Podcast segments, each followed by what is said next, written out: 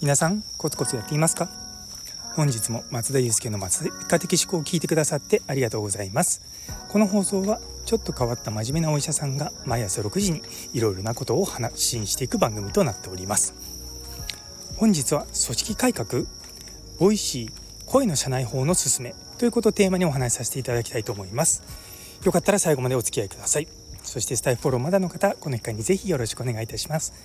今日のお話聞いて面白いと思った方からのコメントやいいねのほどもお待ちしておりますのでぜひよろしくお願いいたします。最後にお名前呼ばせていただいております。というところで Voicy の声の社内報です。実はですねあの4月の終わりぐらいからうちの医局で始めたんですね。まあ事の発端はあの私が Voicy の社長さんの緒方さんの放送を聞いてて「いや実は Voicy ではあの声の社内報というのをやってるんです」って言ってその担当だった堤さんっていう方との放送を聞いて「へえ面白そう」って思ったのがきっかけです。でその放送を聞いてすぐにその Voicy の声の社内報についてちょっと問い合わせをしてたらすぐまあ返事が来たのであじゃあミーティングしましょうって言ってあのオンラインでミーティングをしたんですね。でまあ今そのどういった実例があるのかとか、まあ、あともちろん費用のこととか、まあ、その辺りを聞いて、まあ、うちの医局の中でできないかなと思ってあの提案してみたんですよ。で最初はもう多分いやダメだなって言われるかなと思ったんですけどもなんか知らないんですけど結構すんなりと話が通ってまあじゃあやってごらんみたいな話で 進んであのトントン拍子に始まることになったんですね。ね、私も結構今までのそのうちの科の、まあ、雰囲気というかあの考えると結構そういうのに二の足を踏むような感じだったので逆にですねこうすんなりいったのにちょっとこうおおみたいな 感じになってしまったんですけども、あのそうなんですよ、まあ、そういった経緯で4月の終わりぐらいからかなやってます。で大体ですね毎日1本、まあ、まあ2日に1本まあでもほとんど毎日更新ですね。で話すのは私以外に、えーと、もう一人ああと2人ですね2人いてまあ別にですね特に連絡をしてるわけではないんですけどもなんとなくうん誰も喋ってないとじゃあ僕の順番かなみたいな感じで、まあ、適当にですねやってるのでたまにこう1日空いたりとかするんですけども、まあ、大体1週間で6日ぐらいは更新されてるんですよね。で医局の中の、まあ、メンバーとあとはまあローテーションしてる初期研修の先生とかが、まあ、聞けるような形になってるんですね。で一応そのうちの医局に所属してて国内留学行ってたりとか、まあ、他の病院にちょっとあの研修に行ってるような先生たちも聞けるようにセッティングはしてるんですけどもあのうちに ねいない間に始まってるのでなんだって思いながら皆さんちょっとんって思っているのかまだあんまりそういった方で聞いてるのは少ないんですけれどもまあ少しずつですね情報が溜まっていっているような感じです。でやっぱり僕個人的にいいなと思ったのはその「たまらじ」っていうあのタイトルをつけたんですけれども結構あじゃあ「たまらじ撮ろっか」みたいなことを言ってまあ僕はねこういうの好きなのであのみんなカジュアルに あの突然あのインタビュー形式で 参加させられたりとかあとはですねあの毎朝8時から全体に勉強会をやってるんですけれどもあの、まあ、参加できない人もいるんですねあの外勤だったりとか登頂がけでもすごい疲れてたりとか。なんでそこであの、まあ、毎回じゃないんですけども、まあ、録音できる時は録音してでそれを音声で皆さんと共有というような形をしてます。先日はですねうちの若い先生がなぜ麻酔に会になったのかっていうので麻酔道っていう 麻酔の道って書いてですね麻酔道っていうのいうタイトルの企画をその朝の勉強会でプレゼンしてその内容をですね音声で撮って共有してるっていうかまあそんな感じでやってます。あのー、結構あの個人的にはすごく、まあ、楽って言い方変なんですけれどもスライドはまあ簡単にメールとかでメーリングリストとかで共有するんですけどもやっぱ見ないんですよね。でも僕もそうなんですけどもやっぱながら聞きができたりとかうちの病院やっぱ周りに何もなく皆さんほとんど車で通勤してるんでそのまあ朝のとか帰りとかの通勤の時にちょっと聞くようなあのものとしてやってます。でかれこれだから140回ぐらいやってて再生回数もですね8,000何回ぐらい再生されてんですよね。結構そのうちのそのメンバー全部で40人ぐらいなんですけれどもまあ、あのコアな20人がすごくよく聞いてる感じですよね。まあ、半分ぐらいの方が聞いていてあのまあもうその残りの半分のうちの3分の1ぐらいかな、まあ、聞いたり聞かなかったりとかっていうような感じなんでまあもうちょっとですねその辺をコンスタントに聞けるように促せればなと思ってます。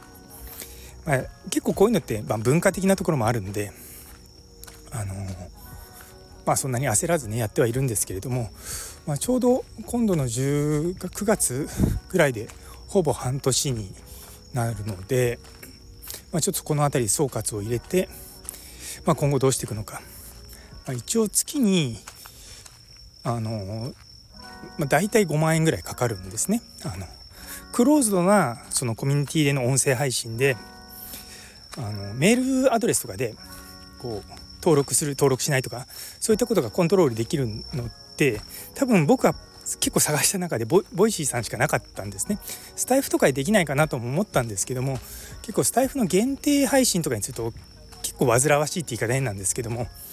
大変だったりとかまあ Voicy のこのアプリケーションの UI がいいとか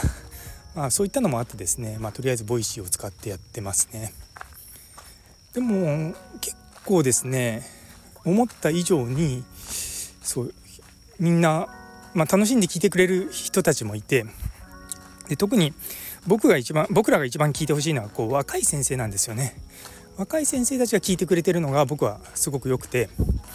なんでもうちょっと続けていこうかなと思ってんですよね。あのあとはですねうち結構あの外から研修に来られる先生方がいらっしゃって、まあ、その先生たちがですね去る前に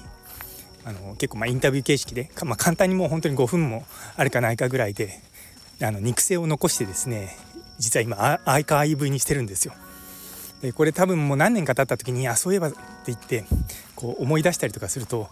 またそれはそれで感慨深いのかなとか思いながら、えやってます。結構あのー、まあメーリングリストとかでねこういうのがありましたとか言ってメールあの送っても結構長ったらしいと読まなかったりとか、うん、なかなかこう情報の共有っていうのがうまくいかないとこもあるんですけどまあ普段の何て言うのかなあのまあ発信してるのは私含めて比較的まあ真ん中から上の辺りの、ま、スタッフが、まあ、若い先生たちに向けてみたいな感じでやってるのでうんまあまあ個人的にはあの適当にって言い方変ですけどすごい、ね、入念にこうプランニングして始めたわけではないんですけどもそう結構いい感じに進んでるなと思ってます。やっぱりこう、まあ、10人いるともう1人はめちゃめちゃ好きになるし1人はもう何が何でも聞かない人だし残りの8割がどれぐらいに、まあ、聞いてくれるかっていうところに落ち着くと思うんですけどもまあ今半分ぐらいなんでもうちょっとこう皆さんのこうコミットメントをね高めていければなと、まあ、毎日設計してはいるんですけども まあなかなかね私だけのチャンネルではないので。そうでもやっぱりこううーんまあ僕以外のパーソナリティの2人がそれなりそれそれぞれこう味がある発信をしてくれるので結構私もそういったところから学びがあったりとかあのー、結構いいんですよね。そう結構あそんなことやってたんだみたいなのもあったりとかそう知られざる一面みたいなのが分かったりとかするのもすごく僕としては良かったなとは思ってます。もうちょっとねこう話してくれる人を増やしたいなとは思ってるんですけどもやっぱりねみんなこうためらっちゃうっていうのはまあしょうがないかなと思ってて まあ徐々に徐々にですね、まあ、広げていこうかなと思ってます。で実はですね我々のこの取り組みが Voicy 社のですね あの目に留まって実はあの Voicy さんがノートを書いてくださったんですねあの我々のインタビュー記事を。でそれもあのこのチャプターにつけておきますのでよろしかったら読んでいただいてあのノートに「いいね」を押していただけるとすごい励みになりますのでよろしくお願いいたします。というところで、えー、最後まで聞いてくださってありがとうございます。昨日の痛みを取るのも麻酔科医の仕事という放送にいいねをくださったべっぴんさん、さやもさん、姉そうに先生、たんぽぽさん、ゆいつむすさん、まーたんさん、クリアクリア川先生、えー、りょうさん、さらにコメントくださった中村先生、ノエルさん、どうもありがとうございます。いつも励みになっております。さらに、えーと、2人ほどフォロワーが増えました。純岸原さんと豆さんです。どうぞよろしくお願いいたします。というところで今日という一日が皆様にとって素敵な一日になりますようにそれではまた明日